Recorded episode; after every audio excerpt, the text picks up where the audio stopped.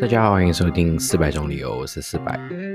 在这一集上架的时候，圣诞节应该刚过完了几天啊。我录的当下是啊，圣诞节当晚，我在半夜十二点录这一集，因为也没什么地方去。接下来就是跨年喽，大家怎么计划吗？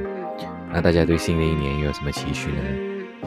趁着年末，我们今天来聊一聊啊，关于年末，关于些期许啊，还有多多少少的一些失落感。好了，你想这一段时间在 IG 还是在小红书，你总会看到很多人在回顾一整年。例如啊，到年末了，到底达成了多少年头许下的目标跟期许？嗯，还有就是在 Spotify 今年听了多少歌，然后分享出去，告诉大家你是一个多特别的人。我也不例外，我也分享了好几则。今年小红书有一个比较新的话题，叫做“二零二三年最不舍得删掉的十秒钟”。我不确定这是不是嗯这几年才突然窜上来的一种年末指定动作。就是你在哪里都会看到这一种短片啊、破文啊都有，反正就是无处可逃就对了。但是说真的，其实我并没有痛恨这一种文化，甚至有时候我还是会去收某一些 KOL、某一些朋友的一年回顾。只是比较可惜的是，到最后我的总结总是觉得啊，自己这一年真的是浪费时间、一无是处。就是从笑着欣赏别人的丰富的一年，然后到最后哭着检讨自己啊，糟糕、松散、慵懒的一年。当然，我们先不要讨论这一种年末回顾到底是不是一种健康的活动，但它对我们心情的影响，还有延伸出来的一些比较心态，就是 不是那么健康。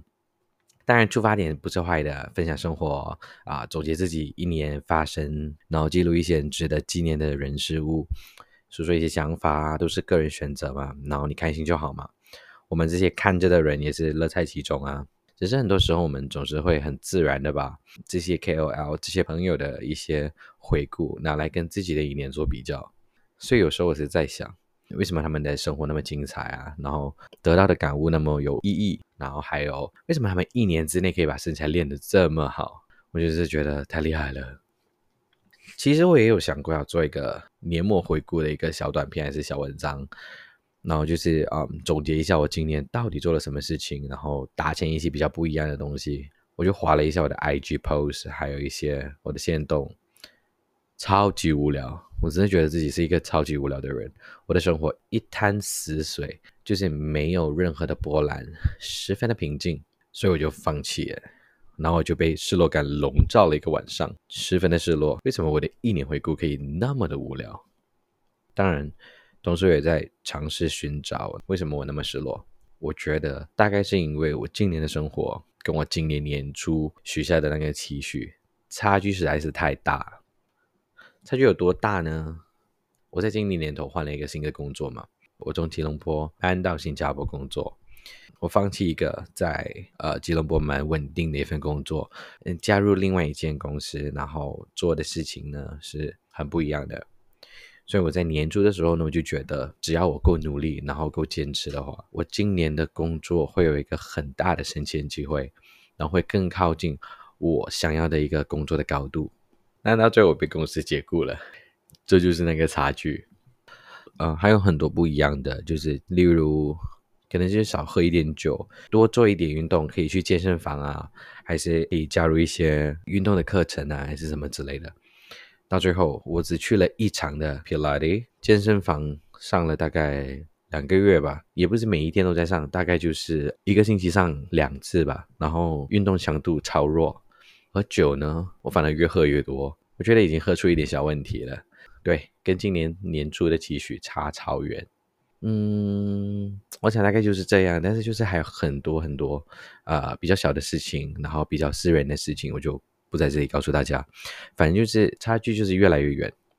所以到最后我想了一想，其实我的失落感好像根本不是因为别人的年末回顾，更多是因为我自己的心理回顾，就是今年年初许下的一些期许，跟我现在的回顾有一个很大的落差而产生的一种失落感。当然，这种失落感也不全然是一件坏事情，在某一些方面，它让我们更加的了解我们自己。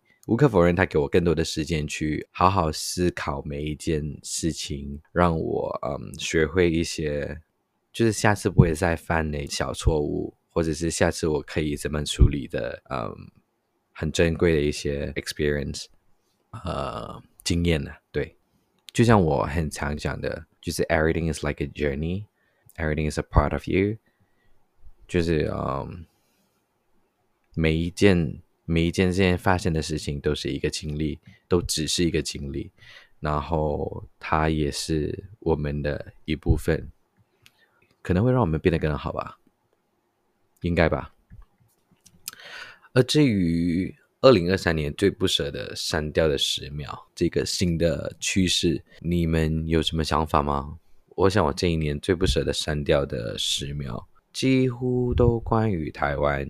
而台湾大概只占据了我这三百六十五天里面的十二天，十一天、十二天。因为我大概在七八月的时候，有一晚我在房间里面自己喝醉了，然后我就买了一个十二天的台湾来回机票。我本来以为我酒醒之后一定会，嗯，退掉这个机票，但是没有，嗯，所以我十月头还是去了台湾。所以最舍不得的十秒，大概可能是买机票的那十秒，也可能是我在台湾。啊，台北也好，台南也好，台中也好，台东我没有去到，因为台风。好，就是这三个地方，我都一直在去看海啊，看啊湿地啊，看啊河，就是任何有关于有水的地方。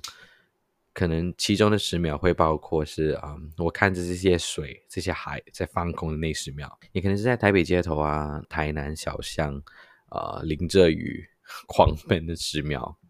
那通常都是在喝醉的状况之下，哈，可能是在在台南酒吧，在台南一个很好的酒吧，然后我喝了五杯调酒和一些 shot 之后，蹲在路边打给一个很重要的朋友，等他接电话的那十秒，各种各样的十秒都值得我记好一阵子，嗯，大概就是这样，我的每一个十秒几乎都跟旅行有关。我觉得原因是因为我今年在工作上面一直卡在一个瓶颈，我也在好好的调调试我的呃私生活也好啊，我的一些呃想法，所有的事情，然后呃我的生活今年相比其实每一年都差不多，就是今年有一点特别的不如意，所以我觉得就是可能在现实生活中生活的不是那么如意的人。往往会喜欢通过一种途径去过一段啊短暂的，然后充满快乐、充满美好滤镜的小日子，就是旅行嘛。所以啊，我想我就是那一种人。今年来讲，最重要的十秒都关于这一场旅程。好，我们回到那个话题哈。但如果真是要我在这十秒，就是在每一个十秒里面想选一个最重要的十秒的话。我觉得我真是选不出来，因为因为每一个都对我来说十分的重要，但同时每一个对我来讲也毫无意义。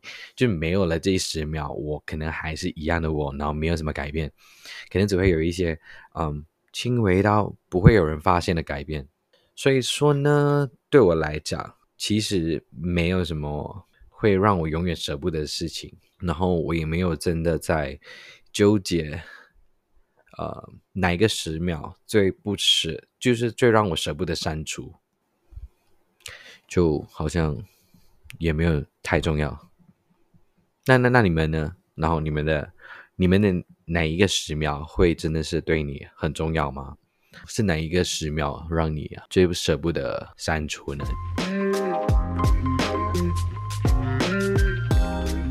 到最后，我还是要微微的做一个年度总结。今天录的也是很短哈，因为现在已经是半夜一点半了，然后我写下来的稿也差不多就是到尾声了，因为我也想不到有什么更重要的东西可以聊。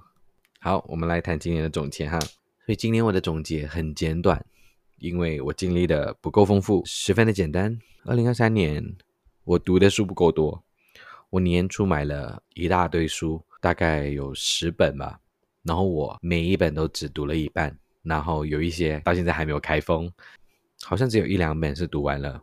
我想明年还是会继续读吧，不能再买新书了，因为真的好多书还没读。第二个就是嗯，好电影看的很少，今年好像没有什么力气去看一些比较嗯有营养还是比较好看的电影。可能就是工作之后十分压力，然后我也没有太有心情去看一些比较呃沉重啊、比较认真啊，然后比较好的一些片子。可能反正就是 Netflix 看很多哦，我今年还 subscribe 了那个呃 Disney Plus，对，看很多影集。嗯，然后烂片也看的不少，今年烂片真的好多好多好多，看了很多，很失望。所以下个星期我应该会去看《复读青年》，因为。我还是需要一部好电影去总去 就是结束我的二零二三年。然后下一个就是，我是一个有画画的人，我今年的画也只画了一幅，真的是一整年的时间在画一幅，不是一直在什么什么呃精雕细磨还是什么之类的，就是我画了，然后我就放着放着两个月三个月，然后就是我被开除的那一天，呃那个星期我就把它画完了啊。但是我出人意表的，今年我学会了插花。当然不是很美，但是就是就是可以接受的范围，你觉得蛮惊喜的。然后下一个就是，嗯，今年点头之交多了很多，也越来越不害怕去新的朋友去相处啊，还是去啊，就好好的聊天。可能需要一定分量的酒精，但是比之前比好几年都好太多了。然后谈心事的朋友还活着，没有变多，也没有变少，都还在。啊，我的发色从年初的灰色到白色，然后到金色到蓝色，然后现在我回归了最自然的发色。十分幸运的，我头发还在，大概就是这样，十分的简短，十分的简短，十分的没有意义。好，大概就是这样喽。所以对于新的一年，我可能会有更少的期许。我也不想明年年尾再录一集 podcast，然后再一次的检讨自己哪一点没有做，哪一点没有做。所以今年的话，我应该是减少所有的期许。我也只能拥抱未来，然后再拥抱我生命中每一种惊喜。好啦，所以无论过去的今年过得怎样，很烂也好，很好也好，很平凡也好，还是很很无趣也好，我觉得明年还是会是一场很可怕但是很好玩的冒险。然后我觉得我们也是应该要去学习拥抱这一场冒险。啊，对对对对对对到最后我还可以再补一个，我一个很很重要的朋友就有谈到明年的一些小事情。那朋友他有计算啊星盘的习惯，就是他很爱看星盘啊、人类图啊、星座啊，所有这种可以呃预测未来还是预测自己，就是给自己定下一个安全的道路走的比较灵学的东西。嗯，然后他就跟我说，他明年应该没有去算他最新一年的星盘。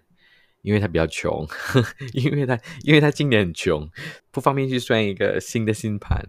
但我就有告诉他，星盘这件事情我已经放弃很多年了。因为我前两年跟他呃一起生活的时候，我也有算一次星盘，他就给我设下了很多做哪些事情比较好，然后做哪些事情是不利于我，就是我做起来比较困难。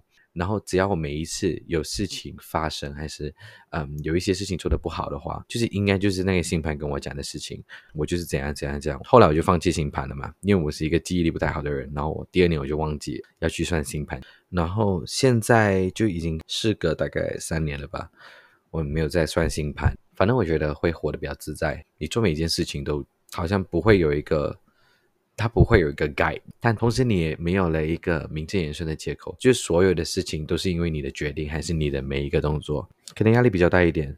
但本来 未来的每一件事情都不可能被真正的预测到，个人觉得根本不应该被算出来，所以我就跟他说，不算星盘会让你反而活得比较自在一点。对，大概就是这样。好，当然如果你有在算星盘，还是有在看啊，明年生肖啊，明年的什么都好。啊，是个人的选择。虽然说我没有在看星盘，但是我家里有在查我们明年一整年要该该做的事情。我本来计划明年年尾要去冰岛，因为我最近又在重看了一个的《Secret Life of》啊啊什么迷离的，然后就看到冰岛好漂亮，然后觉得想要去。我妈妈查我明年，我们一家人明年的事情，然后她会查每一个人，跟着你的生辰八字再算嘛。然后就说我明年呢不太适合去北边，我现在也只能就是放弃这件事情。